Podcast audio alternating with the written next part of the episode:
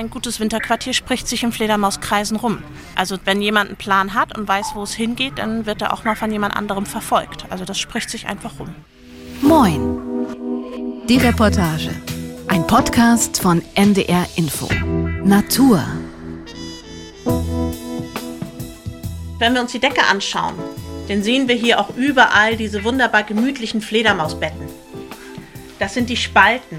Die ziehen sich hier durch die ganze Höhle und die Fledermäuse kriechen gerne dazwischen, um hier dann den langen Winter zu verschlafen.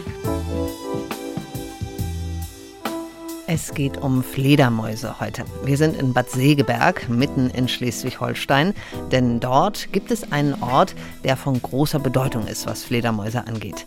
Der Kalkberg, genauer gesagt die Kalkberghöhle. Diese Höhle ist ein wichtiger Unterschlupf für die fliegenden Säugetiere. Zehntausende von ihnen kommen jedes Jahr dorthin, um ihren Winterschlaf zu halten. Ich bin Karin Busche, willkommen. Diese und andere Ausgaben von Moin die Reportage Natur gibt es auch in der ARD Audiothek. Und warum sich die Fledermäuse gerade in Bad Segeberg so wohlfühlen, warum manche Arten in Gefahr sind und wie man diese eigentlich lautlosen Jäger der Nacht doch hören kann. Darum geht es in dieser Folge.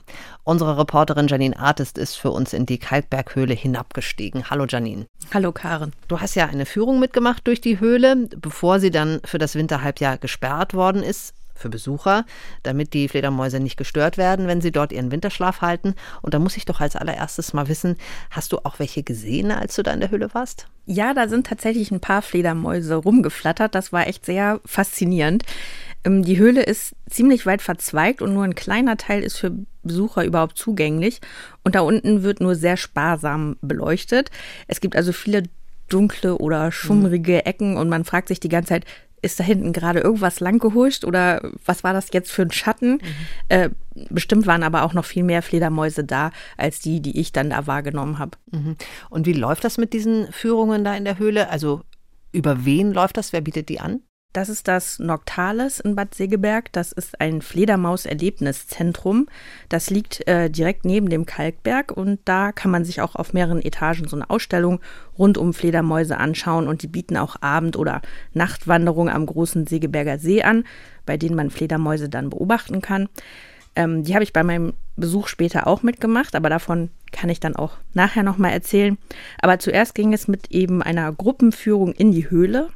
Treffpunkt war vor dem Gebäude vom Noctalis und die Mitarbeiterin, die uns da in die Unterwelt äh, begleitet hat, das war äh, Christina Pape-Gens. Von daher ja, werde ich sie jetzt unter die Erde bringen und hoffentlich auch ein paar wieder mit raus. Mal schauen, wie viele Fledermäuse da unten sind und Hunger haben. Das werden wir uns gleich mal anschauen. Wir haben gleich in der Höhle ungefähr 10 Grad.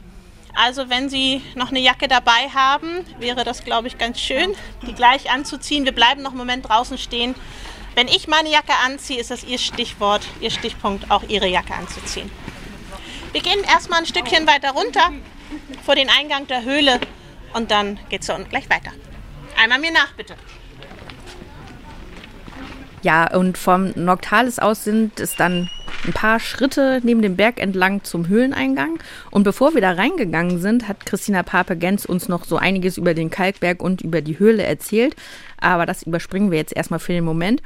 Ja, und dann standen wir eben vor dem Eingang der Höhle. Das war einfach eine Tür im Berg, vor der eine Fußmatte lag, auf der Welcome to the Bat Cave stand also mhm. willkommen in der Fledermaushöhle. Also kleine Anspielung auf Batman sozusagen. Ja, genau. Also der Comic-Held Batman, sein Geheimquartier, genau, heißt ja auch Batcave. Ja, und da vor der Tür gab es dann noch letzte Anweisungen. Ich möchte Sie bitten, in der Höhle nicht zu essen, nicht zu trinken. Bitte benutzen Sie keine Taschenlampen und bitte auch nicht fotografieren. Passen Sie gut auf Ihren Kopf auf. Das ist keine besonders große Höhle. Einige Gänge sind sehr niedrig. Wenn es von oben tropft, nicht erschrecken, das ist kein Fledermauspipi. Das ist wirklich nur Wasser, auch wenn wir im Moment ein paar Fledermäuse in der Höhle haben. Bitte nicht erschrecken. Die Fledermäuse, die tun uns nichts. Dann ist jetzt der Zeitpunkt gekommen, sich eine Jacke anzuziehen. Und Sie dürfen mir folgen. Ja, und dann ging es durch die Tür und eine Treppe runter und wir standen in einer Art Vorhalle der Höhle. Und du hast ja erzählt, das war nur spärlich beleuchtet. War das auch ein bisschen gruselig, wenn man da plötzlich in so einer doch ziemlich dunklen, kalten und feuchten Höhle steht? Könnte ich mir gruselig vorstellen. Ja, also ich sag mal, es war schon speziell und ähm, ich finde, man hat dort unten auf einmal das Gefühl, dass man in einer ganz anderen Welt plötzlich ist. Es ist total still und eben, wie du auch gerade sagtest, vergleichsweise dunkel, kühl und feucht. Mhm. Ähm, ja, man fühlt sich irgendwie von der einen auf die andere Minute ganz abgeschottet von außen, mhm. was ja einerseits ganz cool ist, weil man für einen Moment auch völlig vergisst, was draußen so alles los ist in der Welt. Mhm. Ähm, und andererseits hat es auch so ein bisschen was Gruseliges tatsächlich. Mhm. Ähm, aber die Gruppe war ja mit 25 Leuten recht groß. Ganz alleine wäre es bestimmt noch ein bisschen gruseliger gewesen. Ja, das kann ich mir auch gut vorstellen. Alleine in so einer Höhle. Ja, aber es war wirklich schon eine sehr besondere Atmosphäre da unten. Und für Menschen hört es sich ja jetzt nicht gerade nach einem Ort an, bei dem man denkt so, oh, hier will ich jetzt unbedingt gerne einziehen und mal ein Nickerchen halten oder sogar ein längeres Schläfchen. Die Kalkberghöhle gehört aber, habe ich gelesen, zu den größten und wichtigsten Überwinterungsquartieren für Fledermäuse in Nordeuropa. Was macht denn die Höhle so attraktiv für die Tiere? Ja, also die Fledermäuse haben gerne die Sicherheit, dass verlässlich immer dieselben Bedingungen herrschen. Ähm, ein wichtiger Faktor ist das Klima da unten. Christina Pape-Gens nennt die Höhle den Segeberger Kühlschrank. Äh, die Temperatur ist das ganze Jahr über konstant. Also unabhängig davon, welche Temperaturen draußen herrschen, egal ob es eiskalt ist oder brüllend heiß, da unten sind es immer 10 Grad, hat sie erzählt. Die Fledermäuse erfrieren hier nicht, aber es ist auch nicht zu warm und die Fledermäuse können sich immer noch herunterkühlen und in Winterschlaf fallen. Und die hohe Luftfeuchtigkeit verhindert, dass die Fledermäuse austrocknen. Fledermäuse haben ja sehr zarte, dünne Flughäute. Im Sommer putzen sie die selber, aber im Winter, wenn sie tief und fest schlafen, übernimmt das hier die Luftfeuchtigkeit und sorgt dafür, dass die Fledermäuse eben nicht austrocknen. Genau, und das Klima ist das eine und es gibt aber noch was anderes, was die Höhle für die Fledermäuse so komfortabel macht, nämlich das Gestein. Wenn wir uns die Decke anschauen, dann sehen wir hier auch überall diese wunderbar gemütlichen Fledermausbetten. Das sind die Spalten. Die Kluftspalten, die ziehen sich hier durch die ganze Höhle und die Fledermäuse kriechen gerne dazwischen, entweder alleine oder ja, zu dritt, zu viert, um sich gegenseitig ein bisschen zu wärmen, um hier dann den langen Winter zu verschlafen. Ja, und dadurch, dass die Höhle im Winterhalbjahr geschlossen ist, werden sie dabei eben dann auch nicht gestört. Und warum machen Sie überhaupt Winterschlaf? Also einfach, weil Ihnen zu kalt ist oder gibt es dafür noch einen anderen Grund? Ja, es hat schon gewissermaßen mit den Temperaturen zu tun, aber eher indirekt. Mhm. Ähm, der eigentliche Grund ist, dass es im Winter nicht so viele Insekten gibt. Da besteht natürlich ein Zusammenhang auch zu den Temperaturen, aber mhm. ja, und die Fledermäuse, die bei uns in Europa vorkommen, sind Insektenfresser. Die hauen sich also den Bauch voll und legen sich ein Polster zu, solange es noch genug zu futtern gibt. Und dann ziehen sie sich für die nahrungsarme Zeit zurück mhm. in geeignete Quartiere, wie eben Höhlen oder alte Bunkeranlagen und alte Stollen zum Beispiel. Und bei der Kalkberghöhle, da sind es ja mehr als 30.000 Tiere, die da den Winter verbringen, habe ich gelesen. Das ist ja doch eine ganz schön große Zahl, finde ich. Da sind im Prinzip doppelt so viele Fledermäuse, wie Bad Segeberg Einwohner hat in dieser Höhle. Genau. Wie groß ist denn diese Höhle, weißt du das? Also wenn ich mich recht erinnere, ähm, hat Christina Pape-Gens gesagt, dass dieses Gangsystem auf ungefähr, wenn man alles zusammenrechnet, aber auch schmale, wo man mhm. wirklich durchkriechen müsste, mhm. ähm, dass die insgesamt zwei Kilometer ergeben, mhm. meine ich mich zu erinnern. Und 30.000 Tiere sind da drin. Woher weiß man, dass es eigentlich 30.000 sind? Ja, die werden tatsächlich gezählt, aber das muss man sich jetzt nicht so vorstellen, dass da jemand mit Taschenlampe durchläuft und eine Strichliste führt, sondern das wird automatisch erledigt hat mir auch Christina Pape-Gens erklärt, als wir kurz vor der Führung miteinander gesprochen haben. Wir haben drei offizielle Eingänge für die Fledermäuse. Da müssen sie durch so einen ganz großen Holzkasten durchfliegen und wir haben an diesem Holzkasten vorne eine Lichtschranke installiert. Und man kann sich das so vorstellen, dass da drei Laser durchstrahlen. Das stört die Fledermäuse aber nicht, aber die Fledermäuse müssen diese drei Laser durchflogen sein, also unterbrechen, sodass sie als eingeflogen zählen. Und das wird dann eben von einem Computer erfasst. Und so kann der Computer uns sagen, dass über diese Lichtschranke 34.000 Fledermäuse eingeflogen sind. Und sie hat noch erzählt, dass es wahrscheinlich sogar noch mehr Fledermäuse sind, die sich da im Winter aufhalten, weil es bestimmt noch Zugänge zur Höhle gibt, von denen keiner weiß. Also kein Mensch, die Fledermäuse natürlich schon. Ähm, das Einzugsgebiet hat einen Radius von 200 Kilometern und der Fledermausnachwuchs, der lernt übrigens von den Müttern den Weg dann zur Höhle. Oh, das ist ja doch ein ganz schön großer Radius. Und dieses Wissen wird dann ja wahrscheinlich schon sehr lange weitergegeben von den Fledermauseltern zu den Fledermauskindern. Denn wenn ich richtig informiert bin, dann ist der Kalkberg ja vor etwa, und das ist auch eine Riesenzahl, 250 Millionen Jahren entstanden. Und dann 1913 wurde die Höhle entdeckt. Ja, genau. Das ist, ähm, ich habe jetzt auch gelernt, es ist eine sogenannte Sickerhöhle. Diesen Ausdruck kannte ich vorher noch nicht. Sickerhöhle, okay. Genau. Und die ist dadurch entstanden, dass Regenwasser in das Gestein eingedrungen ist. Also tut es heute auch immer noch. Mhm. Ähm, und dieses Gestein besteht hauptsächlich aus Gips der dann äh, durch dieses Wasser eben aus dem Gestein ausgewaschen wurde. Und dadurch sind dann nach und nach, also über was weiß ich, wie viele, viele, Jahre, Jahre. genau, entstehen dann dadurch diese Gänge. Und äh, ja, so hat uns das Christina Pape-Gens erklärt, als wir da mitten in einem der feuchten Gänge unter der Erde standen. Ja, Sie hören das Tropfen von Wasser. Sie kennen das Sprichwort, steter Tropfen hüllt den Stein. Und so ist die ganze Höhle entstanden. Viel Wasser und viel Zeit haben dafür gesorgt, dass wir jetzt hier solche Gänge durch die Höhle haben.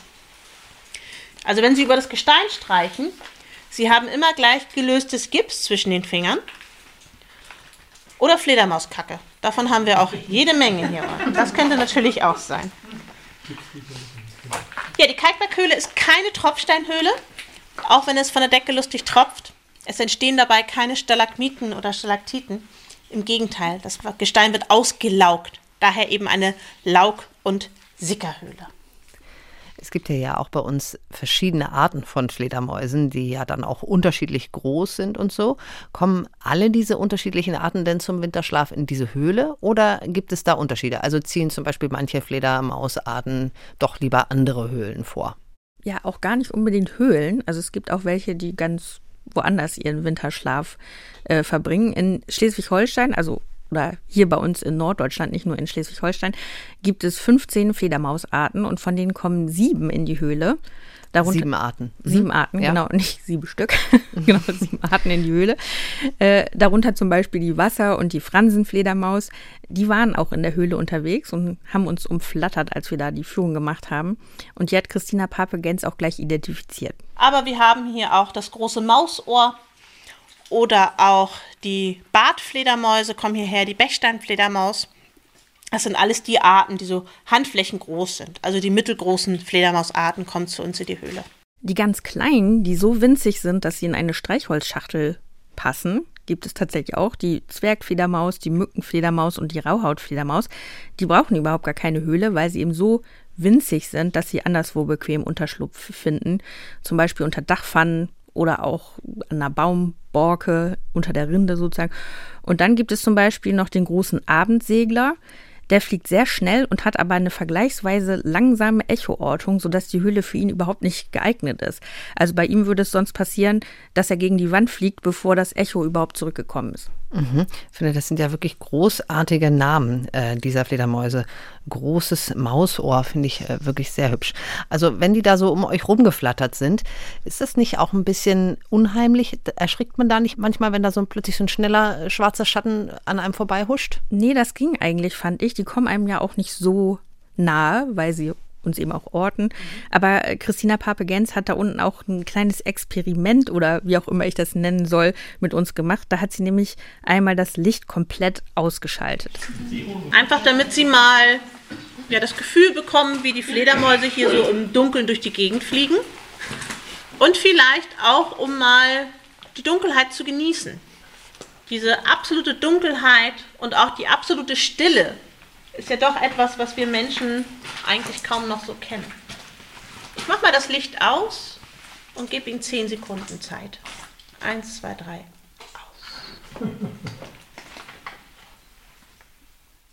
Ja, wie Sie sehen, sehen Sie nichts. Aber keine Sorge, die Fledermäuse wissen, dass wir da sind. Fledermäuse orientieren sich ja nicht mit den Augen. Sie können zwar sehen, brauchen aber auch Licht, um ordentlich sehen zu können. Fledermäuse sehen mit den Ohren. Die orientieren sich ja mit Echoortung. Das heißt, wir werden hier angebrüllt und angeschrien, was wir aber nicht hören können, weil die Fledermäuse ja eine Stimme haben, die im Ultraschallbereich ist. Und ja, das, wir reflektieren sozusagen das Echo oder eben an der Oberfläche eine Mücke wirft das Echo zurück und die Fledermaus weiß dann ganz genau, ob es sich lohnt, drauf zuzufliegen, weil lecker Mücke, oder lieber abdrehen, weil es doch ein Baum, eine Wand, ein Mensch oder ein Spinnennetz ist. Ja, also in dieser Finsternis, das war im ersten Moment schon ein bisschen spooky, muss ich wirklich sagen. Aber ich fand es dann doch irgendwie dann auch wieder faszinierend. Also ich stelle mir das auch sehr spannend vor, so im Stockfinstern, wenn man wirklich gar nichts sieht und sich komplett auf die anderen Sinne verlassen muss. Es hört sich ja doch auch so ein bisschen, finde ich, unwirklich an, äh, so die, die äh, Atmosphäre. Ähm, aber ich habe gelesen, dass es da unten auch nicht nur Fledermäuse gibt, ähm, sondern auch noch ganz andere Bewohner. Ja, das stimmt. Da unten leben noch ganz viele andere Tierchen, also mhm. alles eher kleine Tierchen, die man aber gar nicht so sieht. Also ist ja dunkel, ne? Ist ja dunkel und sie sind sehr klein. Genau. Ähm, Christina Pape-Gens hat erzählt, dass es insgesamt 140 Tierarten sind. Also das fand ich schon überraschend, diese Zahl. Darunter sind zum Beispiel Fledermausmilben und Zecken, also Tierchen, die die Fledermäuse mitbringen sozusagen aber auch verschiedene Spinnen, Asseln, Schnecken und Käfer. Und es gibt dort sogar einen Käfer, den es sonst nirgendwo auf der Welt gibt. Der ist einzigartig und heißt Segeberger Höhlenkäfer. Den darf man sich aber nicht hier als Maikäfergröße vorstellen. Der ist 5 mm groß. Den zu finden ist wirklich immer eine Glückssache, aber er ist trotzdem sehr wichtig für die Höhle. Denn in der Höhle wächst nichts. Das heißt, alles, was dort unten wirklich permanent lebt, muss von dem leben, was dort unten ist. Also die sind alle räuberisch unterwegs. Und der Höhlenkäfer, der Segeberger Höhlenkäfer, ist ein Aaskäfer. Der ernährt sich von dem Fledermauskot und auch von den toten Fledermäusen. Das ist also wirklich unsere Gesundheitspolizei. Der Käfer räumt dort unten ein bisschen auf. Wir haben in der Ausstellung ein paar Präparate von dem Käfer, die zeige ich Ihnen da gerne nochmal. Denn der Käfer sieht aus wie ein Fledermausködel, wenn man so will. Und das ist, ist etwas mühselig, den finden zu wollen manchmal. Ich finde das wirklich wunderbar, wie das funktioniert. Das ist immer wieder faszinierend. Aber sag mal, Janine, du hattest ja gesagt, es gibt viele verschiedene Fledermausarten hier bei uns, 15 ungefähr. Ne? Und wahrscheinlich geht es manchen Arten besser und dann anderen wahrscheinlich weniger gut, äh, was so den Bestand angeht. Was sind denn die Bedrohungen für Fledermäuse? Also zum einen haben sie Fress Feinde, aber das ist ja eine ganz natürliche Gefahr. Sie können zum Beispiel von Greifvögeln wie Sperrbern und Uhus gefressen werden oder von Füchsen und Baummadern. Aber die größte Bedrohung ist der Einfluss des Menschen auf ihren Lebensraum. Ein Problem sind zum Beispiel insektenfeindliche landwirtschaftliche Flächen und Gärten.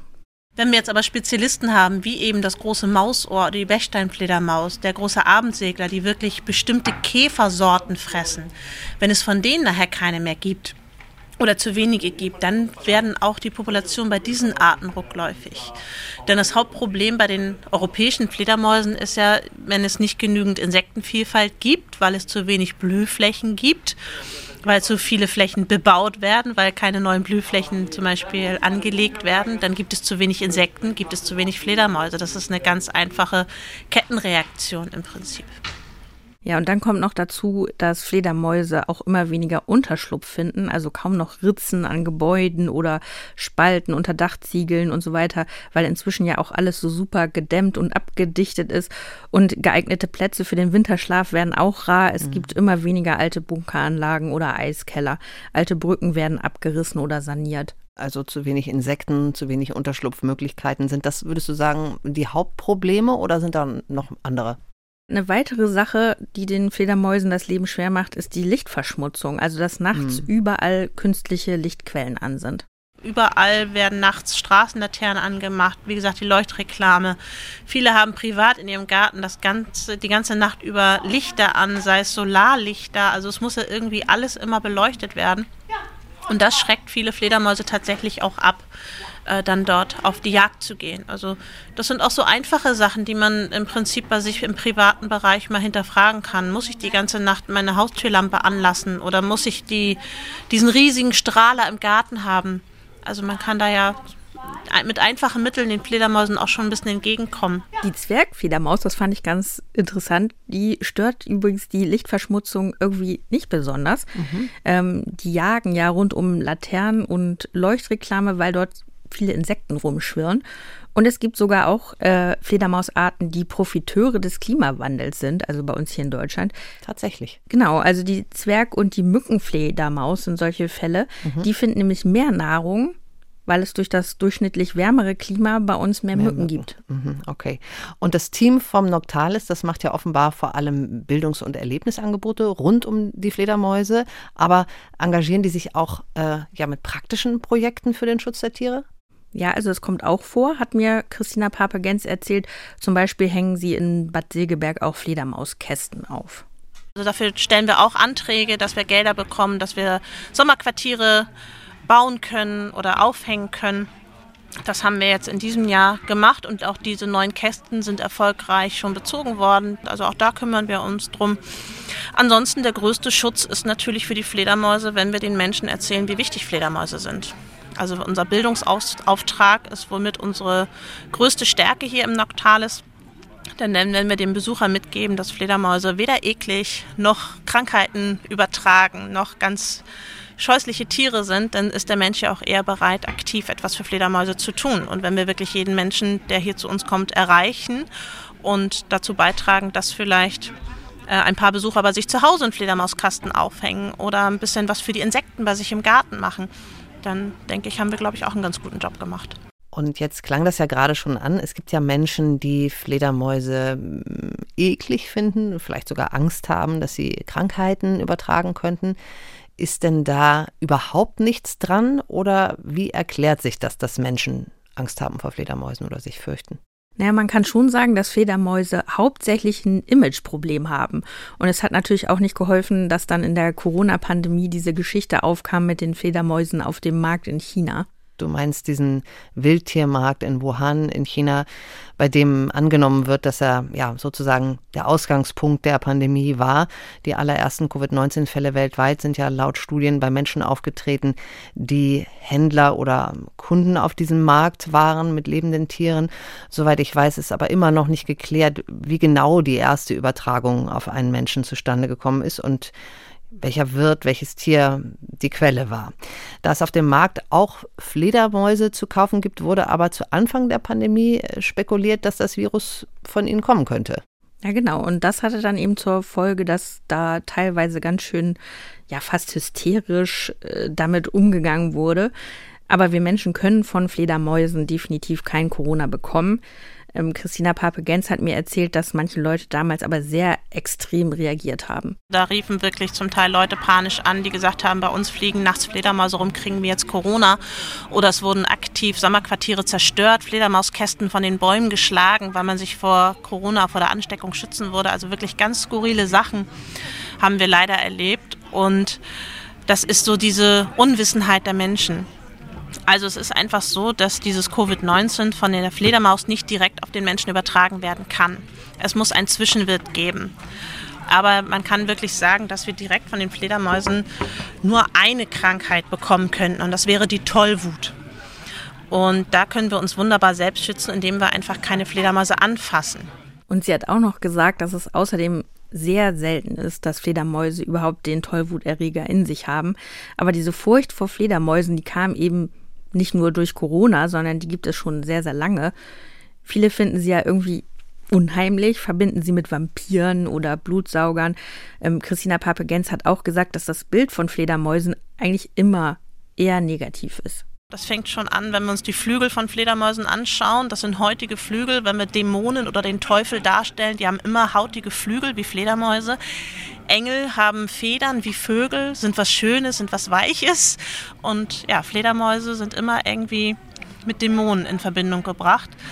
Das liegt einfach daran, weil wir Menschen so wenig über Fledermäuse wissen oder auch so wenig Berührungspunkte mit Fledermäusen haben. Fledermäuse sind dann wach, wenn wir zu Bett gehen nachts huscht irgendetwas um uns herum. Wir können gar nicht so richtig greifen und nicht fassen, was das eigentlich ist. Kaum einer von uns hat schon mal eine echte Fledermaus direkt vor sich sehen können oder betrachten können. Das ist eben doch eine Seltenheit. Und ja, alles, was der Mensch nicht kennt, macht ihm erstmal Angst und dann entstehen diese Vorurteile.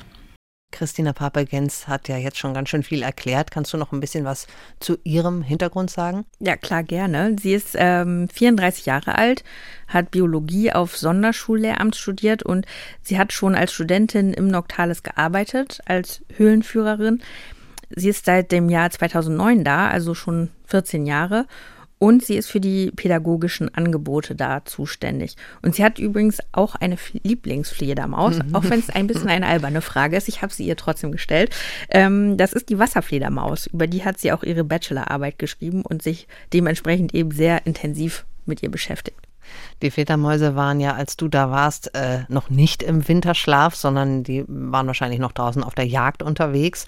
Und du warst nicht nur in der Höhle, hast du ja anfangs gesagt, sondern du hast ja auch abends an einer Fledermausführung teilgenommen in Bad Segeberg. Hat die denn dann auch äh, Christina Papegens gemacht? Nee, das war ein Student, der im Noctalis jobbt. Er heißt Justin Pampe und ist 26 Jahre alt. Und bei der Führung waren drei vierte Klassen von der Grundschule in Hamburg dabei, die gerade in der Jugendherberge da in Bad Segeberg auf Klassenfahrt waren. Die waren sehr viel lebhafter als die erwachsenen Teilnehmer da nachmittags bei der Höhlenführung. Das glaube ich. Ja, also für die Kinder war das natürlich ein Abenteuer, so Absolut. eine Tour abends zu machen und entsprechend aufgedreht waren die dann auch. Ähm, da musste Justin Pampe sich erstmal Gehör verschaffen. Wir wollen langsam einmal loslegen. Würdet ihr noch mal ein bisschen näher zu mir kommen? Da muss ich auch nicht ganz so laut sein. Super. Ich bin mit dir. Wisst ihr denn überhaupt, was wir jetzt heute gleich machen möchten? Nein. Wer weiß das? Bitte. Fledermäuse suchen. Richtig. Wir wollen eine Nachtwanderung machen und überall da lang gehen, wo die Fledermäuse auch jagen. Da gibt es vier Worte mit W. Das sind Wiese. Wald, Wiese. Erzähl. Wald, Wiese, äh, Berge. Was gab's noch? Habt ihr hinten schon was Richtiges gehört? Auch mit Wasser, bitte? Wasser. Genau, das letzte? Genau. Wald, Wege, Wiesen und Wasser. Da wollen wir überall so ein bisschen lang gehen. Wir gehen auch dementsprechend ein bisschen an den Landschaftsschutzgebieten lang. Da sind nämlich die ganzen Fledermäuse unterwegs. Können wir die Fledermäuse denn einfach hören, wenn die hier lang irgendwo rumfliegen? Wer weiß das? Bitte. Nö. Richtig. Ich habe hier aber so eine komischen Geräte mitgebracht. Und damit können wir die Fledermäuse hören. Wie sehen die denn jetzt abends überhaupt irgendwas? Ja? Mit ihrem Schall. Genau, die haben so einen lauten Ruf, den können wir aber gar nicht hören. Und mit diesen Geräten können wir die hörbar machen. Mensch, das klingt ja wirklich nach einem lustigen Haufen da bei euch. Ich glaube, das wäre auch was für mich gewesen. Da hätte ich gerne mal mitgemacht. Ja, also ich fand sie total knuffig, die Kinder. Das muss ja aufregend gewesen sein mit diesen Geräten. Für die Kinder auch. Genau, also er hat dann erklärt, wie das funktioniert. Äh, die nennen sich Bad Detektor und das sind so kleine dunkle Plastikkästen, an denen kann man über ein Rädchen verschiedene Frequenzen einstellen. Und dazu gab es ein kleines dunkelblaues Faltblatt, den Ultraschall-Guide, in dem die verschiedenen Fledermäuse abgebildet waren und daneben stand dann, in welchem Frequenzbereich die jeweilige Fledermaus zu hören ist. Also zum Beispiel, hier ist die Fransenfledermaus, die ist bei 45 Kilohertz zu hören. Und ja, bevor wir losgegangen sind, hat Justin dann kurz die wichtigsten, sprich in dem Gebiet häufigsten Arten vorgestellt. Oh ja, und hier kommen sie jetzt langsam alle raus. Da haben wir auf 38 die Rauhautfledermäuse. Zwergfledermäuse sind hier unterwegs so mit 47. Wasserfledermäuse so auf 44. Guck mal da oben, flattern sie alle direkt über uns. Ein Zwergfledermäuse. Dieses Geräusch ist das Geräusch, wenn die Fledermäuse hören. Welche ist das? Ich glaube, es ist ein Oder Wasserfledermäuse. Genau, das ist die Wasserfledermaus. Wenn das so ein bisschen heller ist, dann ist das die Zwergfledermaus. Mensch, da war ja richtig was los äh, da am Himmel. Habt ihr die alle auch gesehen? Also war da genauso viel zu sehen quasi wie zu hören war? Tatsächlich war das ein unheimliches Geknatter von eben diesen ganzen Geräten, die mhm. da im mhm. Einsatz waren. Aber ich hatte auch, also ich selbst und auch die Kinder hatte ich den Eindruck, waren auch so auf diese Geräte konzentriert, ah, okay.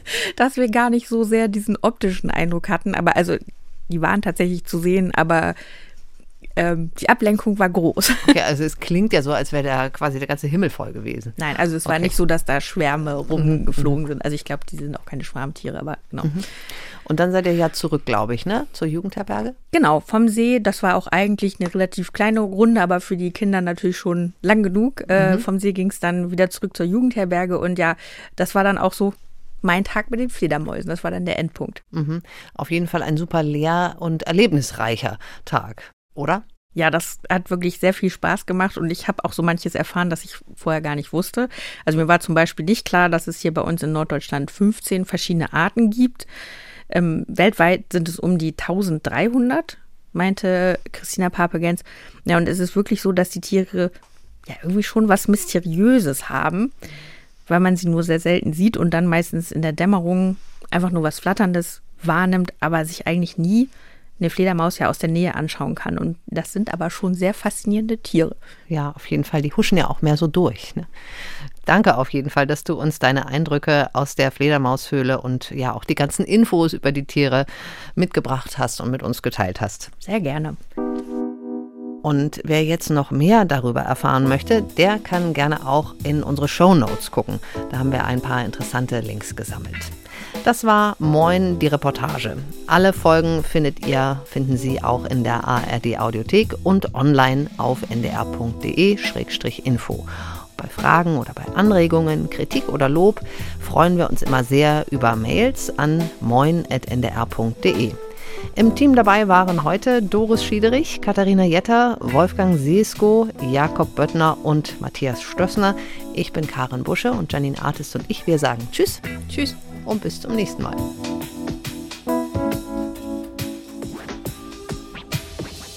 Ein Podcast von NDR Info.